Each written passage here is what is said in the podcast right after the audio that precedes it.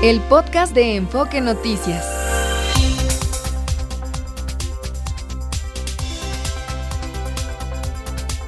Enfoque Noticias, en resumen. Gobernadores del sur sureste de México firmaron un memorándum de entendimiento con la Embajada de Estados Unidos en nuestro país para seguir impulsando acciones en favor de la migración ordenada, la seguridad, la educación y el apoyo a la economía de las comunidades rurales.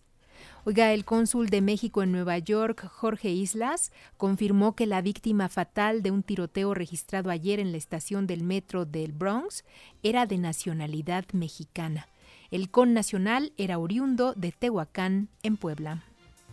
La Alianza Mexicana de Transportistas anunció una manifestación para el 15 de febrero, el jueves próximo, en varias carreteras del país para exigir mayor seguridad y que se detengan los abusos y extorsiones de que son objeto, esto por parte de algunas corporaciones policíacas. Un grupo de pobladores de Valle de Bravo realizaron un bloqueo frente a la Comisión Nacional del Agua esto en Avenida Insurgentes a la altura del eje 10 Sur, para exigir que la presa de esa región no sea sobreexplotada. Aseguran que el suministro de líquido se está desviando a las zonas residenciales con lagos privados. En información internacional, el Senado de los Estados Unidos aprobó un paquete por más de 95 mil millones de dólares. Esto para ayuda a Israel, a Ucrania y Taiwán. Al respecto, el presidente Joe Biden pidió a los legisladores republicanos en la Cámara de Representantes que aprueben ese proyecto de ley para preservar la seguridad norteamericana. Mire, vamos a escuchar al presidente. Y le digo a los miembros de la Cámara de Representantes, tienen que decidir. ¿Van a estar del lado de la libertad o van a ponerse del lado de los terroristas y de la tiranía? ¿Van a estar del lado de Ucrania o de Putin? Del lado de Estados Unidos o de Trump. Los republicanos y los demócratas se han unido para enviar un mensaje de unidad ante el mundo. Es hora de que la Cámara de Representantes haga otro tanto y apruebe este proyecto de ley de inmediato para que se pongan del lado de la decencia, de la democracia, para no debilitar la seguridad de Estados Unidos. Y se los digo sinceramente, la historia está observando. En el día de la radio, ¿qué dice nuestro auditorio, Gastón? Josefina, Raúl FM dice felicidades porque ustedes nos conectan con la información fehaciente y verdaderamente real, no como en las mañaneras que solo unos cuantos, unos cuantos oyen lo que quieren y no escuchan la representación fallida del presidente. Saludos y abrazos. Gracias, Raúl FM. De igual forma, Josefina, eh, Luis San Vicente dice, rica la información, la radio está más viva que nunca. Eh, gracias a todos los que hacen posible esta industria, en especial a mis consentidos Enfoque Noticias y Estéreo 100 MX. Eso, pues em, somos sus consentidos, Luis San Vicente. Un abrazo también. Y tenemos más música que tiene que ver con esto de la radio. Es Nelly Fortado, dice Rocío Hernández.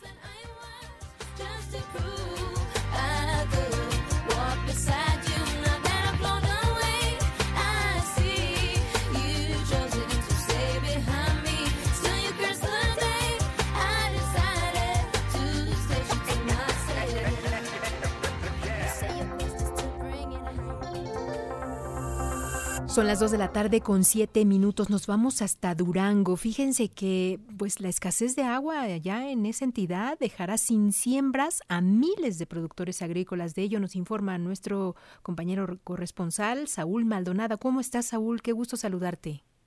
¿Qué tal, Josefina? Muy buenas tardes. Buenas tardes a todo el auditorio. Fíjate que efectivamente esta escasez de agua se está reflejando porque las presas, prácticamente varias presas de aquí de Durango se encuentran vacías, no tendrán agua para el riego de parcelas. Héctor Manuel Sarmiento es productor de nuez y cebada del municipio de Nazas, al norte del estado de Durango.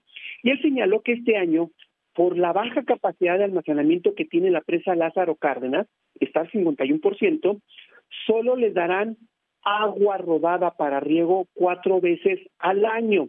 Cuando él lo explica, normalmente les daban dos riegos al, mes, es decir, en los próximos seis meses, a partir de marzo, les daban 12 riegos para siembra. Hoy solo les darán cuatro, solo estarán viendo pasar el agua rodada. Héctor Manuel Sarmiento dijo que esas cuatro veces que les van a soltar agua no les sirve absolutamente para nada, ni en la siembra de cebada, ni para las plantaciones de nogales de donde sacan la nuez. Vamos a escuchar lo que dijo eh, Manuel Sarmiento. Hoy no, Hoy, hoy, hoy van a estar. va, a haber ah, agua. Eh, va a haber agua eh, controlada. Eh, creo que para cuatro riegos. Ya no va a haber todo el año. Ya. ¿Cuántos riegos suelen tener normalmente? No, pues aquí tenemos todo, todo el año. Regaban, sembraban lo que queríamos, invierno. Hoy, hoy no. Yo dudo que den el primero de auxilio, que va que lo suelten en marzo, pero lo demás no creo que vaya a haber agua. ¿De dónde la van a agarrar? ¿De dónde si no A ustedes como productores no les van a dejar estar agarrando agua. Nomás la vamos a ver pasar.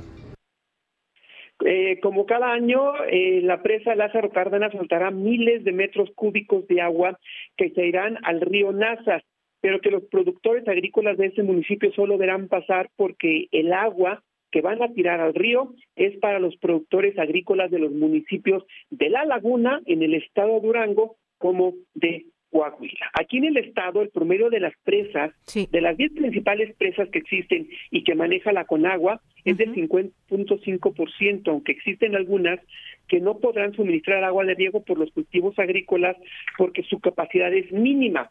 Víctor Hugo Randeles, titular del área de hidrología y meteorología de la Conagua, señaló que existen presas que están al 15% de su capacidad entre ellas la presa Santa Elena, que está en el municipio de Suchil, y que eh, suelta agua para riego de parcelas a los ejidatarios de los municipios de Vicente Guerrero y de Suchil, que es para la siembra de maíz y frijol.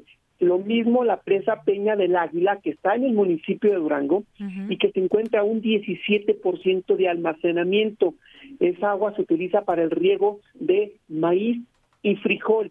Tampoco habrá agua de riego rodada en estas presas.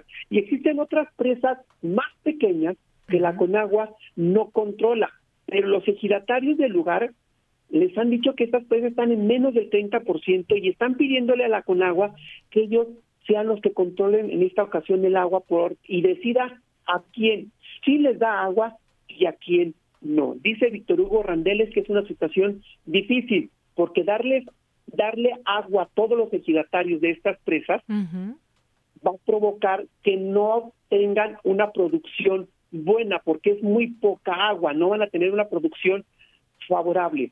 Y si deciden darles a unos sí y a unos no, es muy difícil decidir a quién sí y a quién no. Así está la situación aquí en Durango en cuanto al agua. Híjole, está durísimo y además sabes que estábamos compartiendo en nuestras redes sociales eh, pues una gráfica que asimismo hace ver un análisis, una investigación de esta organización, de este observatorio económico México cómo vamos, este que eh, pues eh, habla sobre cómo está el desarrollo de nuestro país y el crecimiento de, de México.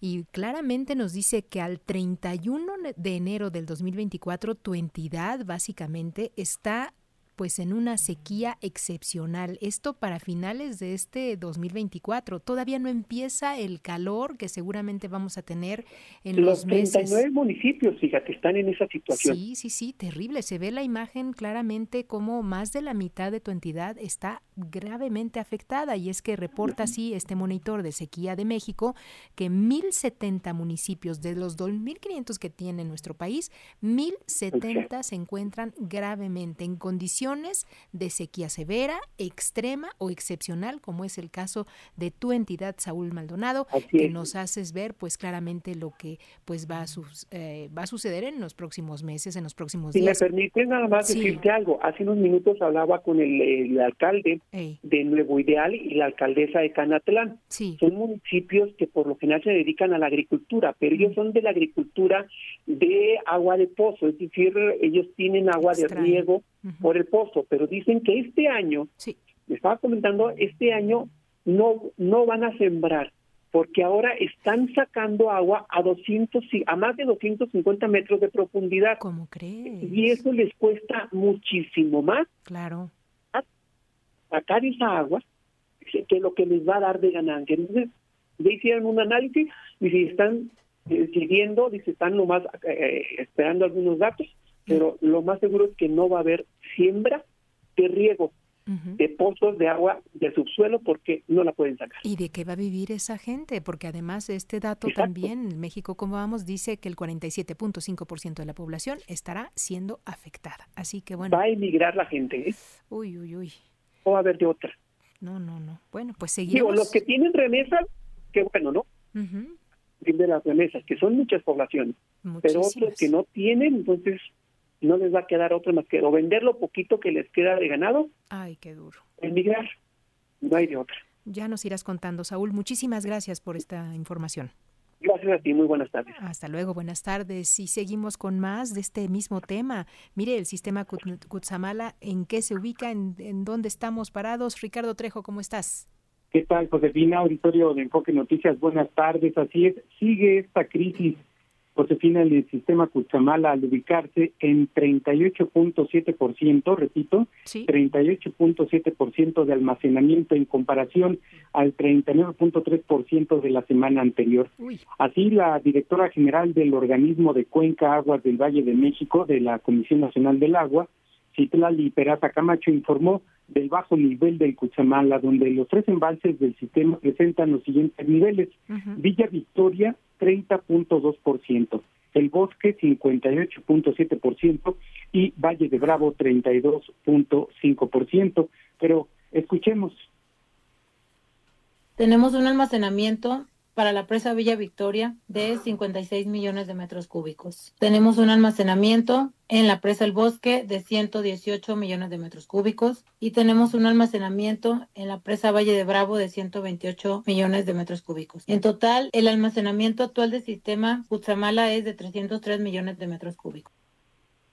Asimismo, Peraza Camacho dijo que la sequía se agudiza en el área de Cutzamala, que favorece a la nula captación de agua de lluvia.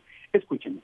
En lo que refiere a las precipitaciones pluviales en las presas del sistema Cutzamala, al 11 de febrero, por lo tanto, la precipitación acumulada para la presa del bosque es cero. En lo que refiere a la precipitación promedio mensual de la presa Valle de Bravo, el registro es cero, por lo que su acumulado es cero. En lo que refiere a la precipitación promedio mensual de la presa Villa Victoria, el registro es cero, por lo que su acumulado es cero. Cabe destacar que nos encontramos en estiaje, por lo que los registros o las precipitaciones pluviales en la presa de, del sistema Cutzamala son cero. Uy, qué duro. Y bueno, el llamado es para hacer un uso responsable del líquido. Josefina, lo que pasa en el sistema Cutzamala, lamentablemente. El reporte para el auditorio de Enfoque Noticias. Y todas esas comunidades, Ricardo, pues sí, vienen a hacer manifestaciones aquí. Ya hablábamos en nuestro resumen, mm. este bloqueo que hicieron frente a la Comisión Nacional del Agua en la Avenida Insurgentes, a la altura del eje 10, para exigir pues mucho que ven pasar solamente, como ya lo decía Saúl Maldonado, ven pasar solamente el agua, no, no se les queda a ellos, ¿no? Así es, y se esperan más de estas manifestaciones a las afueras de la Comisión de la Comisión Nacional del Agua, pero lamentablemente eh, falta la lluvia también, Josefina, y una vez que se tenga el líquido, hacer una solución bueno, democrática Parece que estamos perdiendo, parece estamos perdiendo comunicación contigo, Ricardo. Eh, nos estabas haciendo comentarios sobre esto que, pues, lamentablemente no hay lluvias, Gastón, y pues obviamente el sistema Cutzamala vemos cómo va agotándose cada, semana cada, por semana. Porque ¿no? los reportes de Ricardo Trejo son, son eh, muy seguidos y sí. vamos, eh, pocas veces lo que llega a subir es el 1%, el 2%, pero siempre va a la baja, a la baja, a la baja y desde hace como un año estamos en crisis, uh -huh. es lo que nos ha dicho Ricardo Trejo. Eso, Ricardo, te, te recuperamos. Así es, eh, te comentaba que se esperan más de estas manifestaciones a las afueras de la Comisión Nacional del Agua, uh -huh. porque se agudizará siempre y cuando no Nos comentaron bueno, ya se cortó. Es eh, eh, Ricardo Trejo, lamentablemente, bueno, la telefonía celular, usted lo sabe, no tiene palabra de honor y por eso es que muchas veces se, se corta la llamada. Pero ciertamente, pues eh, ya lo menciona Ricardo, en este sentido, pues seguirán estas manifestaciones porque no hay lluvia, no hay agua y los pobladores de esa zona, por supuesto, la ven pasar. Pero sigamos con este tema, Gastón. Fíjate que vamos a enlazarnos en este momento con la maestra Claudia Hernández Fernández. Ella es directora general de Coordinación de Políticas y Cultura Ambiental de la Secretaría del Medio Ambiente de la Ciudad de México, porque está lanzando un programa muy especial que esperemos que sea fructífero ahora que empiecen las lluvias. ¿Qué tal, maestra? Qué gusto saludarle. ¿Cómo le va? Buenas tardes. Buenas tardes, Cristina. Mucho gusto. Todo muy bien por acá. Qué bueno, me da mucho gusto. Y cuéntenos un poco sobre este programa de cosecha de lluvia 2024. Sí, eh, fíjate, Josefina, te comento que este programa no es el primer año que lo tenemos, lo hemos venido realizando desde el 2019. Sí un programa de para instalar sistemas de cosecha de lluvia en vivienda y lo hemos venido realizando desde el 2019, como te indicaba, con una instalación de 10.000 sistemas por año, excepto eh, dos años que hemos duplicado la cifra. Claro. Eh, y este año también estamos instalando eh, 10.000 sistemas, estaremos instalando 10.000 sistemas de cosecha de lluvia en seis alcaldías de la ciudad. Y, eh, pero además el año pasado empezamos a instalar sistemas de cosecha de lluvia en las escuelas mm. de educación básica. Empezamos eh, con Milpalta eh, a cubrir todas las escuelas y este año instalaremos en todas las primarias y secundarias de toda la ciudad. Qué importante, sobre todo por la educación y que los niños eh, vayan generando esta cultura, ¿no? Bueno, tenemos dos propósitos siempre en nuestro programa. Uno es el, proveer un servicio a las personas. En general está destinado a viviendas con escasez eh, de agua y con eh, y eso es una cosa pues básica. Claro. Y bueno, pues como como tú sabes en esta ciudad tenemos todavía la fortuna de que llueva bastante. Esperemos que sea pronto. es un recurso que debemos aprovechar porque cuando no se aprovecha también nos genera otras problemáticas como encharcamientos, inundaciones. Claro. Entonces queremos que pues esta lluvia es un tesoro que todos deberíamos estar aprovechando independientemente de este programa en el que nosotros instalamos sistemas de manera gratuita. Nosotros siempre invitamos a las personas que tengan la posibilidad de instalar su propio sistema, de comprarlo, a que lo hagan, porque es una cosa este, pues maravillosa el hecho de que no dependamos de una tubería y que podamos estar utilizando agua de lluvia para lavar la ropa, para regar el jardín, para este para otras cosas, pues es una cosa que nos ayuda no solamente al que tiene el sistema de cosecha de lluvia, sino a toda la ciudad. Claro, claro, no que no solamente venga del gobierno esta alternativa. Cuéntenos un poquito qué condiciones debe tener la vivienda para que pueda solicitar este, este o sea factible de este programa de cosecha de lluvia. Bueno, ahorita estamos eh, participando únicamente. Sí, eh, este programa de vivienda es para vivienda unifamiliar. Entonces, No, son unidades, no son unidades habitacionales, no son departamentos, tienen que ser casas casa habitación. Y eh, las personas en, en este año lo que necesitamos es que sean de seis alcaldías eh, y deben de ser de ciertas colonias. Necesitaríamos, son muchas las colonias en las que está eh, previsto este programa, es un programa social, hay unas reglas de operación y entonces son muchas las colonias en las que se puede instalar entonces, yo más bien les pediría que se pusieran en contacto con la alcaldía Tláhuac, Tlalpan, Iztacalco, Iztapalapa, Venustiano Carranza y Xochimilco, en las que estaremos trabajando. Las personas tienen la posibilidad de registrarse, tenemos varios números eh, para cada, dependiendo de la alcaldía, y las personas pueden registrarse. Se hace una visita técnica. En esta visita técnica se hace una valoración de que exista un techo de un tamaño suficiente, en buenas condiciones, que esté limpio, se mantenga limpio y que también se tenga eh, un espacio adecuado para instalar eh, lo que sería la cisterna o tinaco. Ah, Estas son como las condiciones básicas, pero el primer punto es que sean parte de las colonias que están previstas en este programa social. Y ya el siguiente es esto, que se haga una valoración técnica y que el dictamen diga que sí se puede instalar un sistema de cosecha de lluvia. Eso es. Y el contacto sería a través de la propia alcaldía. Hay que ir a, digamos, a tocar la puerta. No, no es un programa de la alcaldía, de las alcaldías, es un programa de la Secretaría de Medio Ambiente. Ajá. Y eh, no sé si te quieras que te dé los teléfonos por cada alcaldía. Entonces, por ejemplo, si la gente vive en la alcaldía Tláhuac, Ajá teléfono al que se tendría que comunicar es el 5562 20 82 50. Si la gente vive en la alcaldía Tlalpan, es el 55 64 38 17 74. Si la gente vive en Iztacalco, es el 56 44 07 40 72, uh Iztapalapa 55 79 sí. 83 70 45, Venustiano Carranza 55 21 19 85 67 y finalmente si viven en Xochimilco el teléfono sería el 56 32 37 26 32. Hablando de estos teléfonos, indican en qué colonia viven y les pueden decir si de entrada su colonia aplica para el programa y de ahí ya empezarían el procedimiento de registro y todo lo necesario para poder acceder. Eso, ¿esto tendría algún costo?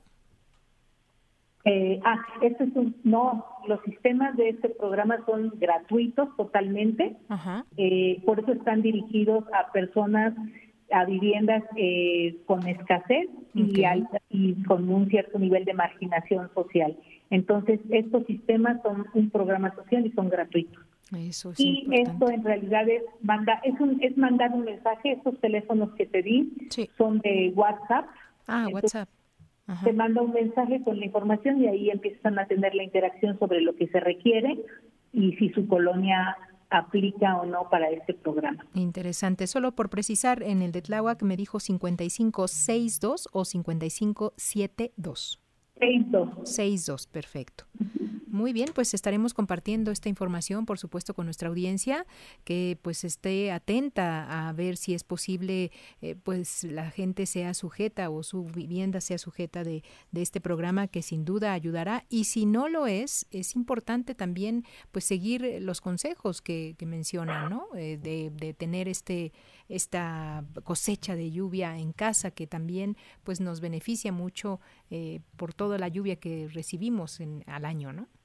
Sí, y, como se ha venido escuchando mucho, Josefina, pues estamos en una crisis de, de, agua y es importantísimo que busquemos estas fuentes alternativas como la lluvia, tenemos todavía mucha lluvia, pero además también que la utilicemos de manera adecuada. Entonces, sí, no es, como, como te decía hace rato, nuestro programa social tiene dos objetivos. Uno es cubrir una necesidad, pero la otra es también eh, una cuestión educativa que se hace por supuesto, más patente cuando trabajamos directamente con las escuelas, pero también en nuestros hogares, porque toda la familia está involucrada en dar mantenimiento a un sistema de cosecha de lluvia y en garantizar que se pueda tener agua en la vivienda.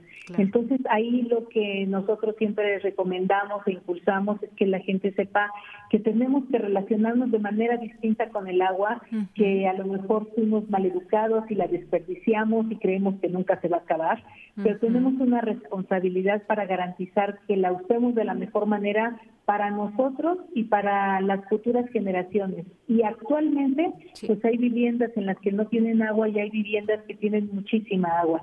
Entonces, esta, esta cuestión de, de responsabilizarnos, de hacer visible que necesitamos ser más empáticos y más solidarios, también es algo de lo que nosotros promovemos dentro de nuestro programa y en especial pues con un énfasis eh, de perspectiva de género porque sabemos que muchas veces somos las mujeres las que estamos más al pendiente de garantizar el agua en las, en, en las viviendas, en nuestras casas. Es cierto. Entonces, bueno, eso, eso es lo que, lo que impulsamos. La verdad es que es un programa muy bonito, creemos que está ayudando a muchísimas personas y queremos que sí, así siga siendo también en las escuelas para que pues, para que no afecte incluso eh, el rendimiento y la asistencia escolar que en algunas ocasiones puede llegar a suceder. Eso es, pues sí, es, esto es un trabajo de todos y hay que apoyarnos entre todos. Muchísimas gracias, maestra. De nada, con todo gusto, Josefina. Hasta luego. Es la maestra Claudia Hernández Fernández, ella directora general de Coordinación de Políticas y Cultura Ambiental de la Secretaría del Medio Ambiente de la Ciudad de México con estos datos del programa de cosecha de lluvia 2024 que esperemos se replique también para otras alcaldías. Vamos a hacer una pausa, regresamos con más aquí en Enfoque Noticias.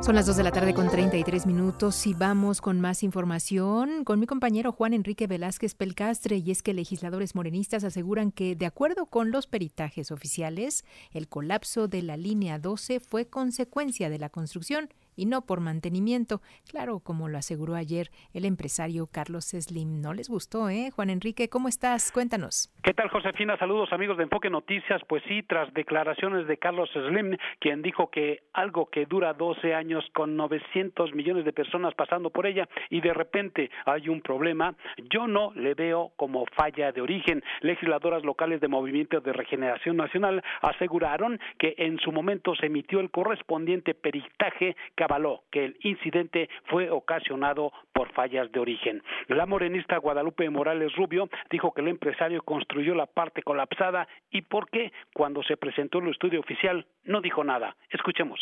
Me extraña que a estas alturas venga a comentar esto el señor cuando eh, en su momento aportó inclusive para la reconstrucción de la misma línea 12.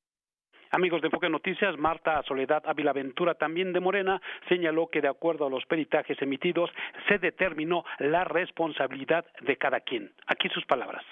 Y bueno, pues en esos momentos Slim no dijo que no era su responsabilidad y al contrario, dijo que iba a aportar todo lo que se tuviera que aportar para que se pudiera volver a este pues a revisar todo lo que se hizo y pudiera volver a dar servicio a la línea 12 sin ningún costo.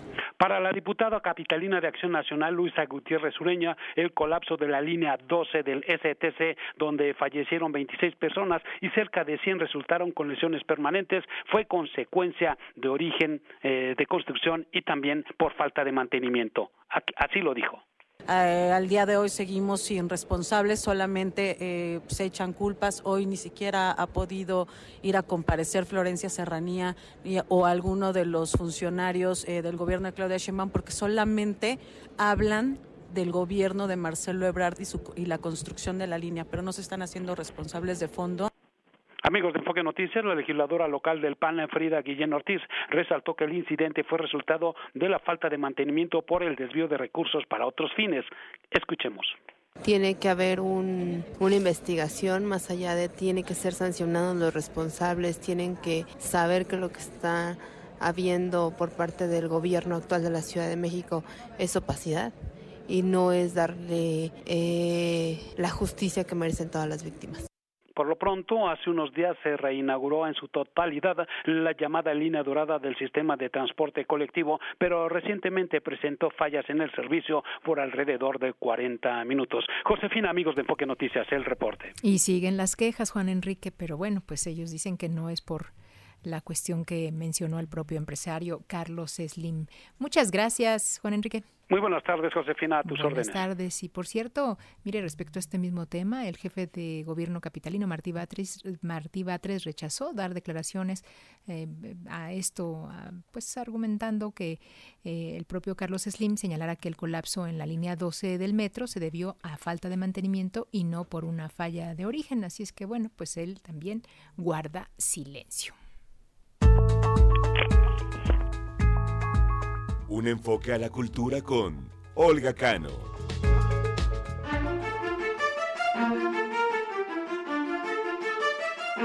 Ya está aquí Olga Cano. ¿Cómo estás, Olga? Qué gusto saludarte.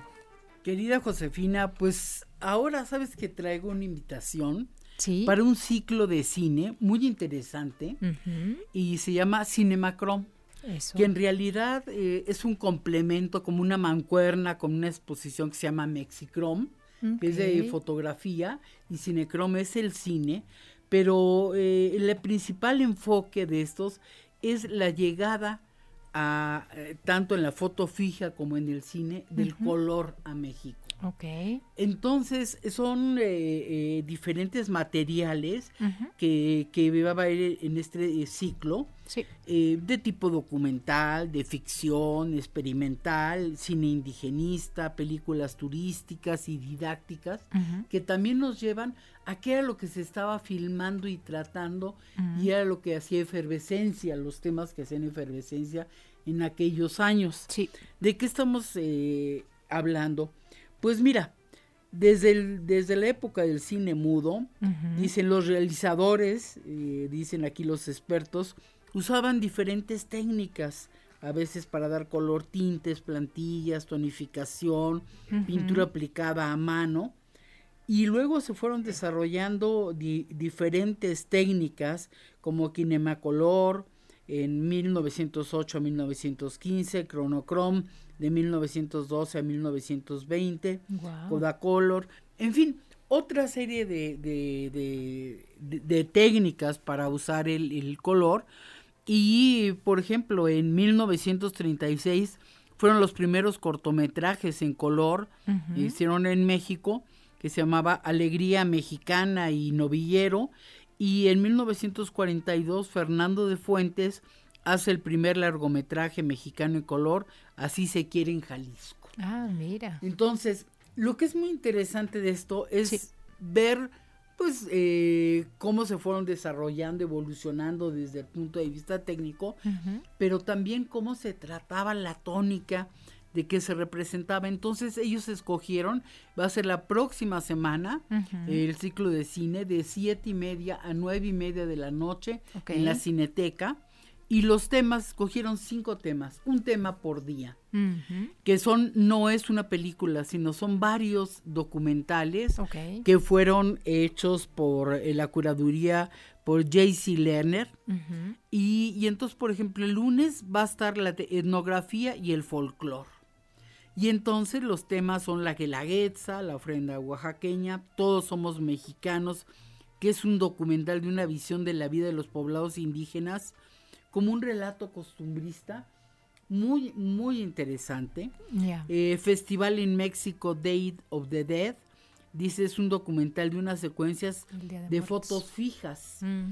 Eh, luego Tejiendo el Mar y Viento, que me pareció maravilloso, que hay un pueblo que se llama San Mateo del Mar en Oaxaca, mm. y fíjate que salen las tejedoras y van narrando cómo este, todas las creencias que tienen, más la naturaleza, las están inspirando y ellas las ves tejiendo. Un documental muy bonito, me pareció este, precioso y la vida de una familia de Aykut, Aykut Foss.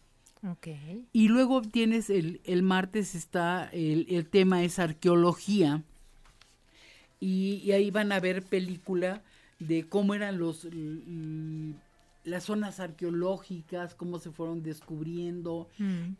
quedó todo este cine como un testimonio, ¿no? De que todavía cubiertos algunos por malezas, eh, como documental. Y luego tenemos otro día, el, miércoles campo. El campo es el tema. Y, y entonces eh, es como recrear una cosa diferente ya este cine eh, de negro y blanco de nuestras películas tradicionales de la época de oro. Y estos son documentales Valentín de las Sierras, dura 10 minutos. Ánima, silueta de mm. cohetes de Ana Mendieta, que es una cubana que trató varios temas, eh, que ella es escultora, escritora, bueno, hace, unas cosas tan increíbles y tan creativas. Me fascinó. Corteza de Neón es otro tema, los murbullos, que son también relatos de una comunidad, y el abuelo Cheno y otras historias, que es como la gente va narrando diferentes episodios, mm. pero de manera muy natural, en el lugar, en el sitio, así. Y luego, el cuarto día tenemos DF, la Ciudad de México. Y tenemos el bosque de Chapultepec. No podía faltar. 10 minutos de la, de la Filmoteca de la UNAM. Sí. Luego otra que se llama Sundays in the Valley of Mexico, eh, que ese, ese, fue elaborado por la Universidad de Indiana. Luego Eva, que fue realizado por Manuel Michel de la UNAM, Filmoteca de la UNAM es el material. El Valle de México, El Zócalo y una película, eh, una película, bueno, un documental, quienes íbamos eh, eh, al cine a aquellas salas grandes de Demetrio Bilbatúa que siempre abrían antes de cualquier película esos documentales. Bueno, el de México espectacular me llevó a recordar tantas cosas, pero este en especial es un eh, documental muy interesante que fíjate que solo hay música ambiente, o sea, no hay música, es el, el aspecto sonoro de lo que va retratando. Y por ejemplo, por decirles un, ejemplo de un, dato. de un dato, empiezas viendo cómo se mueve la gente en las calles, ¿no? El ritmo de los pies de la gente y de repente los transforma en taladros de una obra y, luego lo, el, un albañil que está construyendo y cómo nos va llevando a través de las épocas, de las cosas sonoras y sin rumbo fijo, ¿no? O sea, eh, eh, oyes el agua y entonces te iba con diferentes fuentes y sin ninguna palabra más que eh, la parte sonora.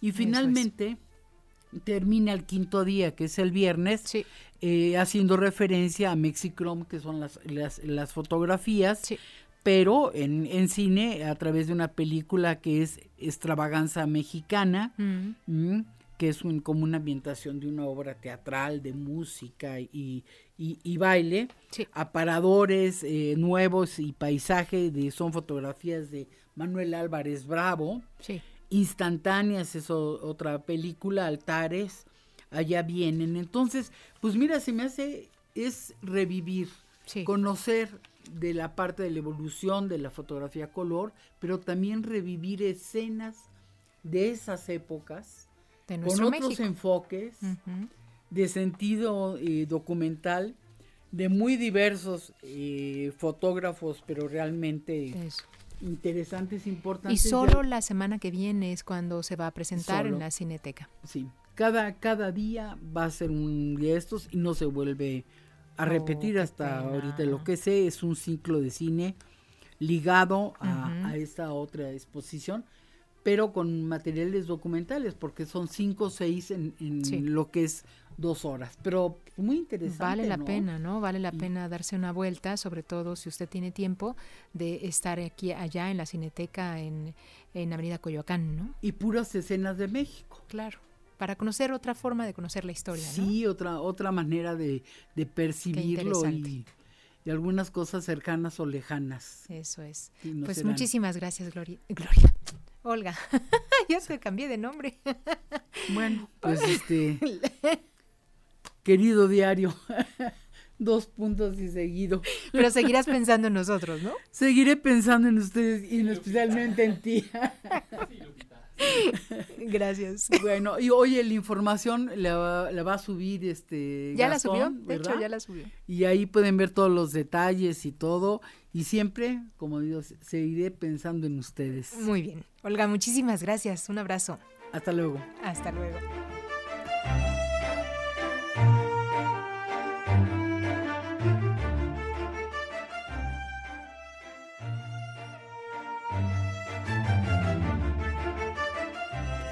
Son las 2 de la tarde con 46 minutos y vamos hasta Hidalgo. Allá se encuentra mi compañera Verónica Jiménez. ¿Qué nos tienes, Verónica? ¿Cómo estás, Josefina? Muy buena tarde. Buena tarde también al auditorio de Enfoque Noticias. Pues informarte que el regreso de las agresiones en contra de choferes del servicio del transporte colectivo obligó a este gremio a parar actividades y dejar sin servicio a miles de familias de Tizayuca. La exigencia es mayor seguridad para evitar ataques que pongan en riesgo la vida de los trabajadores y de los pasajeros. Y es que apenas el domingo, José Auditorio, un taxista resultó gravemente herido luego de que un grupo de sujetos lo golpeó hasta dejarlo semi inconsciente. Tras conocerse el caso ayer lunes, los trabajadores del volante se organizaron para anunciar el paro este martes hasta no tener un acercamiento con las autoridades locales y estatales de seguridad. Esta mañana, muy temprano, José, pues los choferes y algunos familiares iniciaron las protestas pacíficas y el paro de labores. Durante sus consignas se escuchó principalmente la demanda de mayor seguridad por parte de las autoridades policíacas del gobierno del estado. También exigieron un castigo ejemplar para quienes golpearon al taxista el domingo. La advertencia es que de no tener las condiciones de seguridad no van a reanudar las actividades y es que recordarán que apenas el año pasado el servicio del transporte público en Tizayuca, en esta región del Estado de México, eh, se vio vulnerado por un grupo delictivo denominado Los Hijos del Diablo, que extorsionaban, eh, mataban y prendían fuego a las unidades del servicio colectivo si no pagaban extorsiones y bueno, pues luego de que eh, eh, afortunadamente eso se logró controlar, pues, regresó nuevamente la agresión, José, y pues la población de, de, Tizayuca, perdóname, se ha quedado sin el transporte.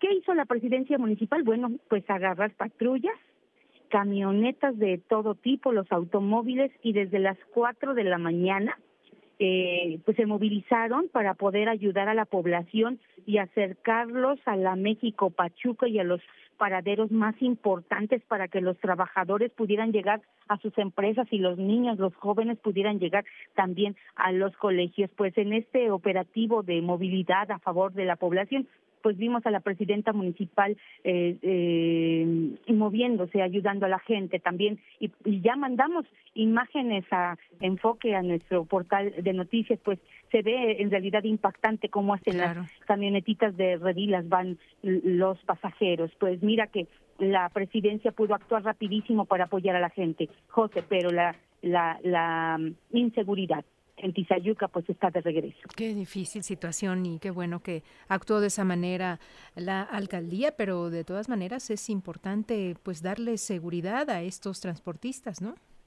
Pues sí, porque no quieren regresar a lo del año pasado, porque era terrible, llegaban y los baleaban, eh, ah, los mataban a los choferes y lo vimos también ahí en la México Pachuca, por eso se implementó un operativo muy importante de seguridad y que, en el que incluso participa la policía de la Ciudad de México, del Estado de México y de Hidalgo, José. Muy bien, pues seguiremos en contacto. Muchísimas gracias, Verónica. Claro que sí, muy buena tarde. Buena tarde y donde también ya llegaron más elementos de seguridad por la cuestión de los transportistas es en Guerrero, en Chilpancingo. Cuéntanos los detalles. Janet Castillo, ¿cómo estás? Muy buenas tardes. Hola, ¿qué tal, Josefina? Auditorio de Enfoque. Efectivamente, después del ataque que sufrieran transportistas de Chilpancingo ayer por la tarde noche en una de las bases de Urbans que pues eh, conglomera por lo menos a más de tres colonias.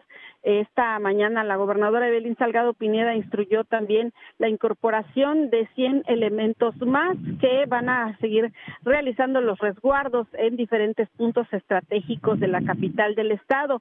Desafortunadamente después de estos ataques eh, pues hay menos movilidad, hay muy poco transporte y las escuelas siguen también sin tener clases. El operativo pues se nota a través del Ejército Mexicano, la Guardia Nacional, la Policía Estatal, que son los que están realizando rondines por toda la ciudad. Sin embargo, bueno, el miedo, la incertidumbre de la población continúa debido a estos ataques armados que han sufrido principalmente los choferes del transporte del servicio público. Y bueno, espera la autoridad que en los próximos días pueda irse o pueda regresar de manera paulatina este servicio que es tan importante para la capital del Estado. Es el reporte que tenemos desde Guerrero. Muy bien, muchísimas gracias, Janet. Hasta luego. Y seguimos con más información. Las finanzas con Martín Carmona. Aquí está Martín Carmona. ¿Cómo estás, Martín? ¿Qué tal, Josefina? Buenas tardes al auditorio. Apenas ayer eh, la Secretaría de Turismo informaba que México registró un récord en cuanto al ingreso por divisas de visitantes internacionales el año pasado sumaron 30.809 millones de dólares, según información de la Secretaría de Turismo. Esto es importante destacarlo porque además de estos datos, eh, Josefina, las cosas irían mucho mejor si México tuviera un sistema de cobro de peaje en las carreteras de nuestro país mucho más eficiente, no que todos los eh, tradicionales fines de semana o cuando vienen estos fines de semana largo es eh, característico ver filas y filas y a tu viaje cuando lo planeas, pues tienes que agregarle una hora en la caseta, ¿no? Y a ver si el, funciona el famoso tag, que desafortunadamente no todas las casetas lo tienen. Esto es necesario modernizarlo. En otros países tú puedes viajar tranquilamente, no te preocupas por el tema de que la caseta te va a detener. Y, y viajas a una velocidad. Eh, sin necesidad de Sin bajar la velocidad. Porque hay sistemas que en las casetas te cobran de manera digital y te van rastreando y es algo que ya se, eh, se, se, estila no desde hace uno o dos años, de años atrás. Esto ya debería llegar a México, es algo que reclaman los senadores. Gerardo Cedillo, que sería un buen impulso al sector turismo por carretera que también nos vendría de manera favorable para los eh, eh, prestadores de servicios turísticos. Buenas tardes, Gerardo. Ah, Martín, sí, efectivamente, pues el presidente de la Comisión de Turismo del Senado, Antonio García Conejo, expuso que es urgente modernizar el sistema de cobro de peaje en las autopistas de nuestro país para facilitar la vida a los usuarios. Destacó los problemas que enfrentan quienes circulan en la red carretera nacional debido a la obsolescencia del sistema de cobro, lo cual no solo genera retrasos en los viajes, como decías Martín, incluso pues, repercute, digamos, en eh, pues eh, digamos en la prestación de servicios turísticos, sino también que ha provocado cientos de accidentes en las últimas décadas. Recordamos, Martín, pues muchos tráileres que se eh, incrustan precisamente en las casetas de cobro, la de eh, Toluca, pues, por citar alguna, que pues se ha llevado a 10, 15 vehículos, algunos tráileres eh, que bueno pues eh, eh, en las largas filas que se forman ahí pues se generan este tipo de conflictos también. Vamos a escuchar precisamente lo que comentó al respecto el senador del PRD García Conejo. Que quienes son los responsables de las autopistas y de las casetas de cobro incurran en un delito, porque los accidentes que han ocurrido en las autopistas son por el tiempo que les quitan las casetas a los usuarios y no se diga a las personas que usan trailers o que son autotransportes de carga. Se ven obligados porque si, a llegar a tiempo porque si no son despedidos por parte de las empresas o de los patrones. Eso no puede seguir ocurriendo en México. Bueno, pues ahí parte también Martín de los argumentos que dio. El problema, dijo, es que se convierten las casetas en cuellos de botella, ya lo comentabas tú, no solamente se pierde tiempo para llegar al destino, sino que, bueno, pues son largas filas eh, de horas, incluso en los días eh, pico, sobre todo cuando hay puentes vacacionales, por ejemplo, pues vemos la caseta de Cuernavaca, que son filas de kilómetros para llegar hasta el punto en el que te cobran. Y ya, eh, bueno, pues como decías Martín, no basta que traigas el tag, sino que efectivamente, pues este tag tiene ahora que traer saldos arriba de 600 o 700 pesos para que puedas pasar. En fin, pues este senador está pidiendo efectivamente, Martín, que se modernice todo este sistema de cobro y de peaje para que se eviten todas estas situaciones eh, de bueno pues, retraso. Pues, retraso y de situaciones incómodas para los usuarios, Martín. Pues es un punto que se debe de tomar en cuenta por las autoridades, no solo de transporte, sino de turismo, porque podría ser un impulso importante, Gerardo. Gracias. Sí, sin duda alguna, Martín. Hasta luego. Buenas tardes. Sería algo más positivo, Josefina, le daría, le daría movilidad a las carreteras y por supuesto en algún momento alguien dirá, pero también hay que ser seguros, hay que garantizar la circulación para todo el transporte público, el transporte pasajeros, el transporte mercancías y para quien va en su vehículo. Josefina, lo que tenemos. Muchísimas gracias, Martín. Buenas tardes. Muy buenas tardes. Y bueno, pues estamos ya a punto de irnos, pero queremos saludar a nuestra audiencia. Gastón. Así es, Josefina, queremos agradecer que hoy han interactuado con nosotros Raúl FM, Mónica Micu, Caro, Ángel Pérez, John Samaniego, Araceli López, Bequierre, Moracé, Luis, Luis San Vicente, Salvador Guerrero, Oscar Díaz, Ricardo El Muñeco, Juan Manuel Gallegos, Bri La Evidencia News, Silvia Pérez, Frank Goes To, Guadalupe Dorantes y Ramiro Pineda. Muchas gracias. Eso es importante también saludarlos a todos, por supuesto, aquellos que nos siguen a través de nuestras redes sociales. Les invitamos a seguir más información en nuestro sitio web en enfoquenoticias.com.mx. Así es, y en este día de la radio, felicidades a todos. Y también hoy es el día del soltero, ah, es el día del amor, pero hoy es el día del soltero, así que celebren su soltería, llévense a comer, pásela bien, Celébrense solitos, que solitos puedan. Eso, consiéntase usted mismo, váyase a un spa, no sé, ¿qué más se puede hacer solo? Pues se vale todo, todo, todo, todo, se vale. Amor, todo se puede solo. Muy bien, quiérase mucho. Pues muchísimas gracias, gracias por su atención, su preferencia y su compañía a esta emisión de Enfoque Noticias a nombre de la titular de este espacio informativo de Adriana Pérez Cañedo. Le saludamos con gusto y por supuesto quédese a escuchar lo que ha programado, lo que se ha programado en nuestras estaciones en Radio 1000, en el 1000 de AM y en Estéreo 100 en el 100.1 de FM. Y más noticias a las 6. El podcast de Enfoque Noticias.